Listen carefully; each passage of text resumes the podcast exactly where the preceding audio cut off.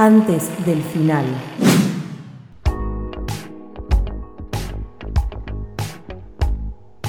Estamos, estamos al aire. Ah, bien, no, no- no- no tenía cortina y no, y no escuchaba, pero estamos acá, estamos acá, bien. Son Estamos, las estamos, 20:47, estamos todos, estamos vivos, estamos los 33.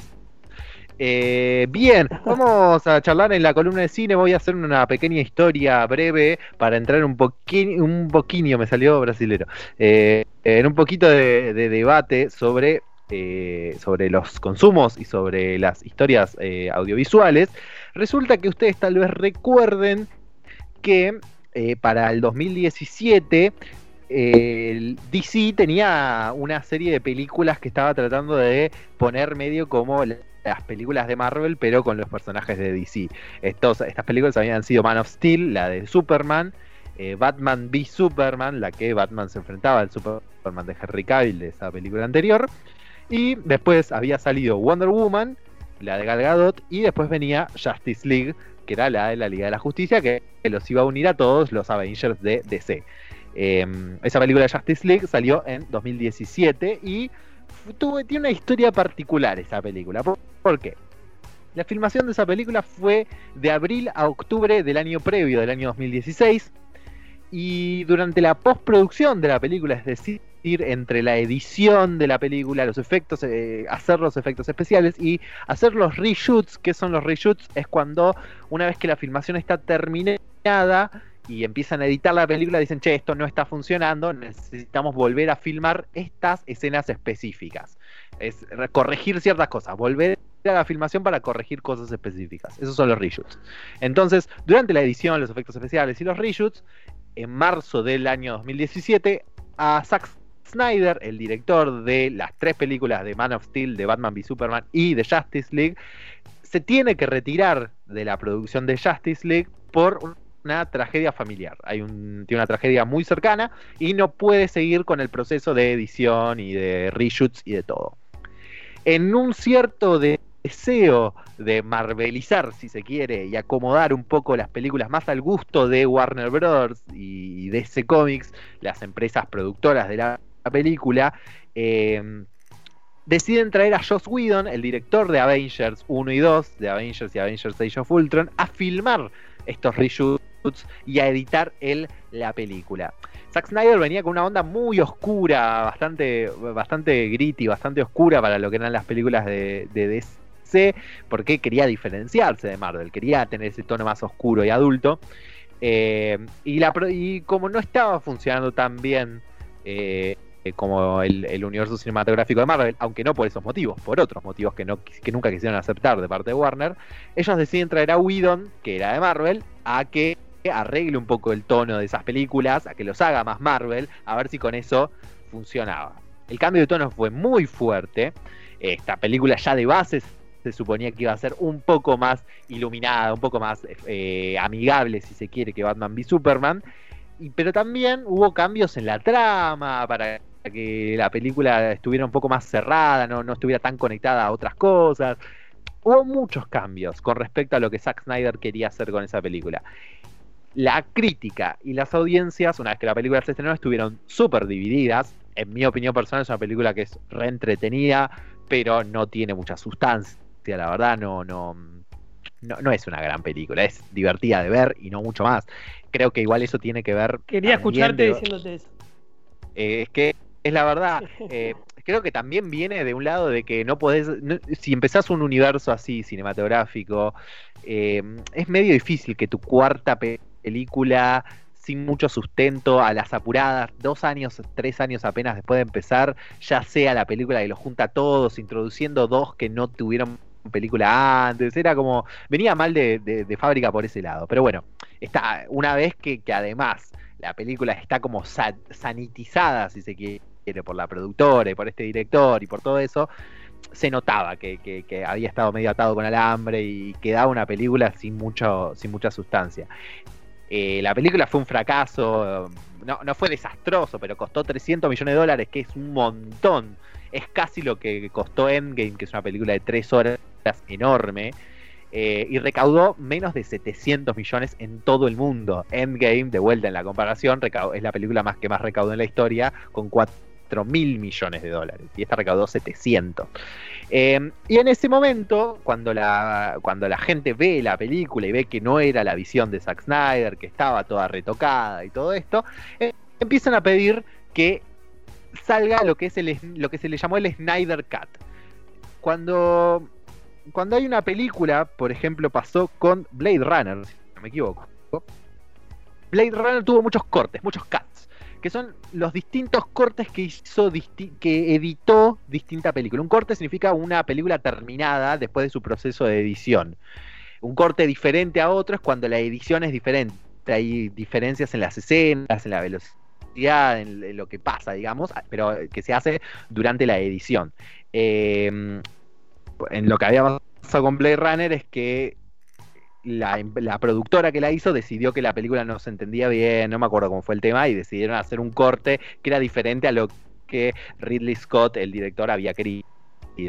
Em, entonces la gente empezó a hacer una campaña que se llamaba Release de Snyder Cut, que era Warner lanzar el Snyder Cut. Queremos ver la película que Zack Snyder había hecho de la Liga de la Justicia.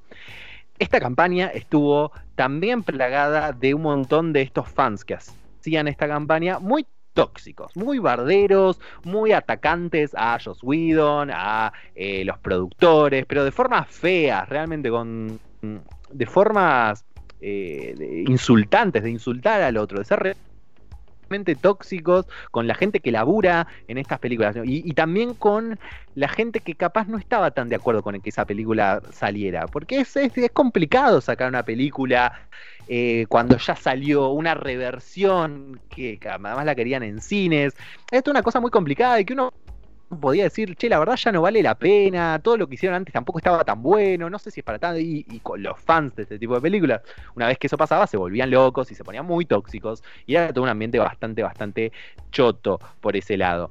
Em, en marzo del año pasado, de 2019, Zack Snyder confirma que el corte existe. En realidad, lo que mostró es que él tenía algo hecho, porque hubo mucho ida y vuelta entre el corte no existe, el corte sí existe. La realidad es que el corte no existe como película terminada, porque el tipo nunca pudo hacer los reshoots que él quería. Una vez que eso se fue a hacer, él se tuvo que ir y los hizo otra persona. Es decir, la película como terminada, así como para decir, bueno, listo, la mandamos a cines el mes que viene, no existe. El chabón tenía que entrar, laburarlo, y eso significa que Warner pusiera plata. No es lo mismo a decir, bueno, me siento en la mesa de edición y edito lo que tengo. No, ahí había que ir y filmar. Pero él confirmó que algo tenía hecho. Y durante todo el año pasado se fueron sumando más actores de la película a la campaña. Eh, se, empezó a generar más eh, intensidad en las redes, más campañas con hashtag de release de Snyder Cut, release de Snyder Cut, y todo se fue intensificando. Antes de terminar la historia, Pablo tiene una pregunta. Eh, Juli, dijiste reshoot, ¿no? Eh, ¿Qué significa? Reshoot es, es cuando vas a filmar de vuelta. Cuando estás editando la película y decís, esta, mm, esta escena no funciona, con, la, con todo lo que tenemos filmado no hay manera esta escena. Tenemos que volver al set de filmación y volver a filmar eh, un par de planos, toda la escena, algo para que esto funcione. Em, cierro la historia. El cierre de la historia llegó la semana pasada. El cierre hasta ahora, en realidad. Em, después de que se genera toda esta intensidad con la campaña durante el año pasado, con Zack Snyder sumándose, con los actores sumándose, la semana pasada confirmaron, eh, lo confirmó Zack Snyder mismo en una watch party que hizo de Man of Steel, que el año que viene, en 2021, en el streaming de Warner, que es HBO Max, que acá se supone que va a llegar para fin de año, dicen, eh, se va a estrenar Zack Snyder's Justice League, el corte de Zack Snyder de la película de Liga de la Justicia. Pero, pero, pero. Como decía, no es un corte así nomás que alguien se sentó a editar la película como la quería Zack Snyder. No se estima que Warner va a poner entre 20 y 30 millones de dólares para efectos especiales, para postproducción y tal vez también para volver y filmar algunas cosas una vez que se pueda volver a filmar en Estados Unidos, que por ejemplo Atlanta ya está pudiendo volver a los rodajes. No, lo que demuestra es que el corte existía, pero no estaba terminado. Había que ir y terminarlo.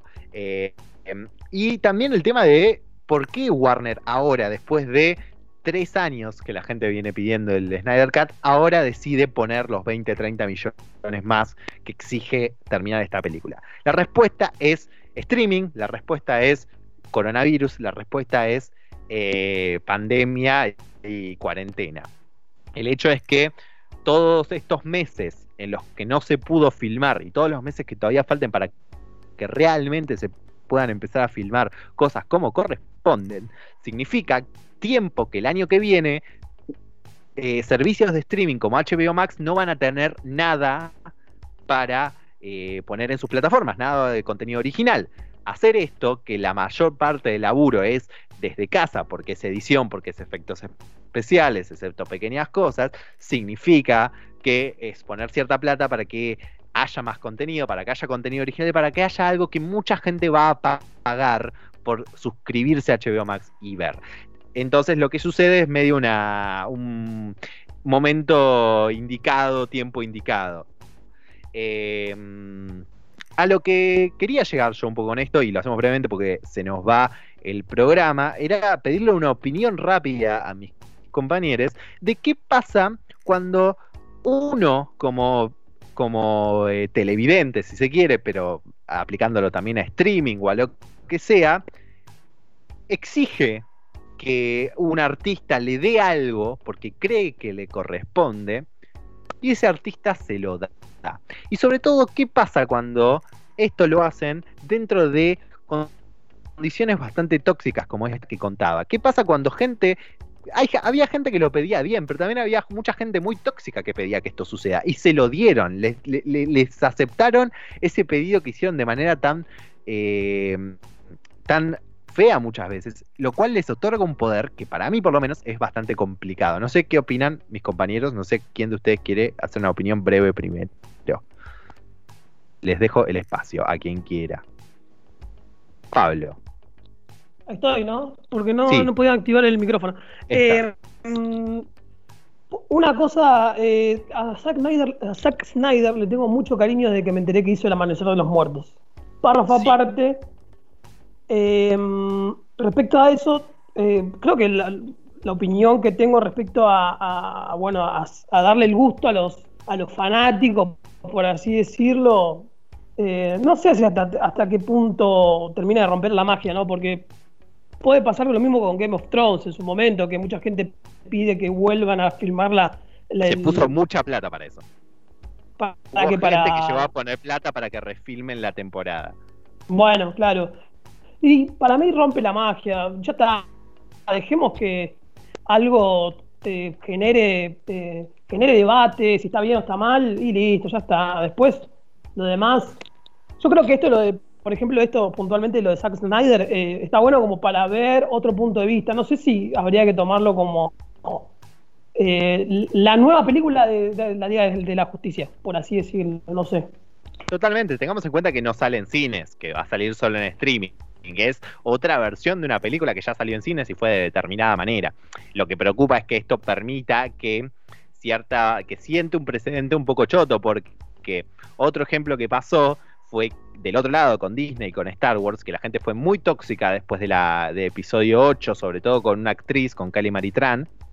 Em, y, todo, y, con el director, con Ryan Johnson, y todo eso llevó a que la, el episodio 9 de Star Wars sea medio un, eh, una reversión, una arreglada de cosas de la película anterior en muchos lados. ¿Qué hubiese pasado si, si no tenían esa oportunidad y si hubiese habido tantos pedidos de los fans y Disney capaz hubiese accedido. No está bueno. Creo que hay situaciones en las que está bueno. Por ejemplo, cuando cancelan una serie y se pide para que la levanten en otro lado. Pasó con Brooklyn Nine-Nine o con One Day at a Time, que son comedias que la gente quería mucho y, el pedido de, los fans hicieron que la revivan en otros lados. Pero de ahí a cambiar a una película que ya salió a que sea diferente porque no te gustó, es complicado y sienta un presente extraño. De todos modos, está bueno siempre eh, que, las visiones de distintos artistas eh, salgan a la luz y se puedan ver y se puedan disfrutar. Así que cuando salga el año que viene, lo haremos. Esto que escuchaste en realidad es un programa de radio.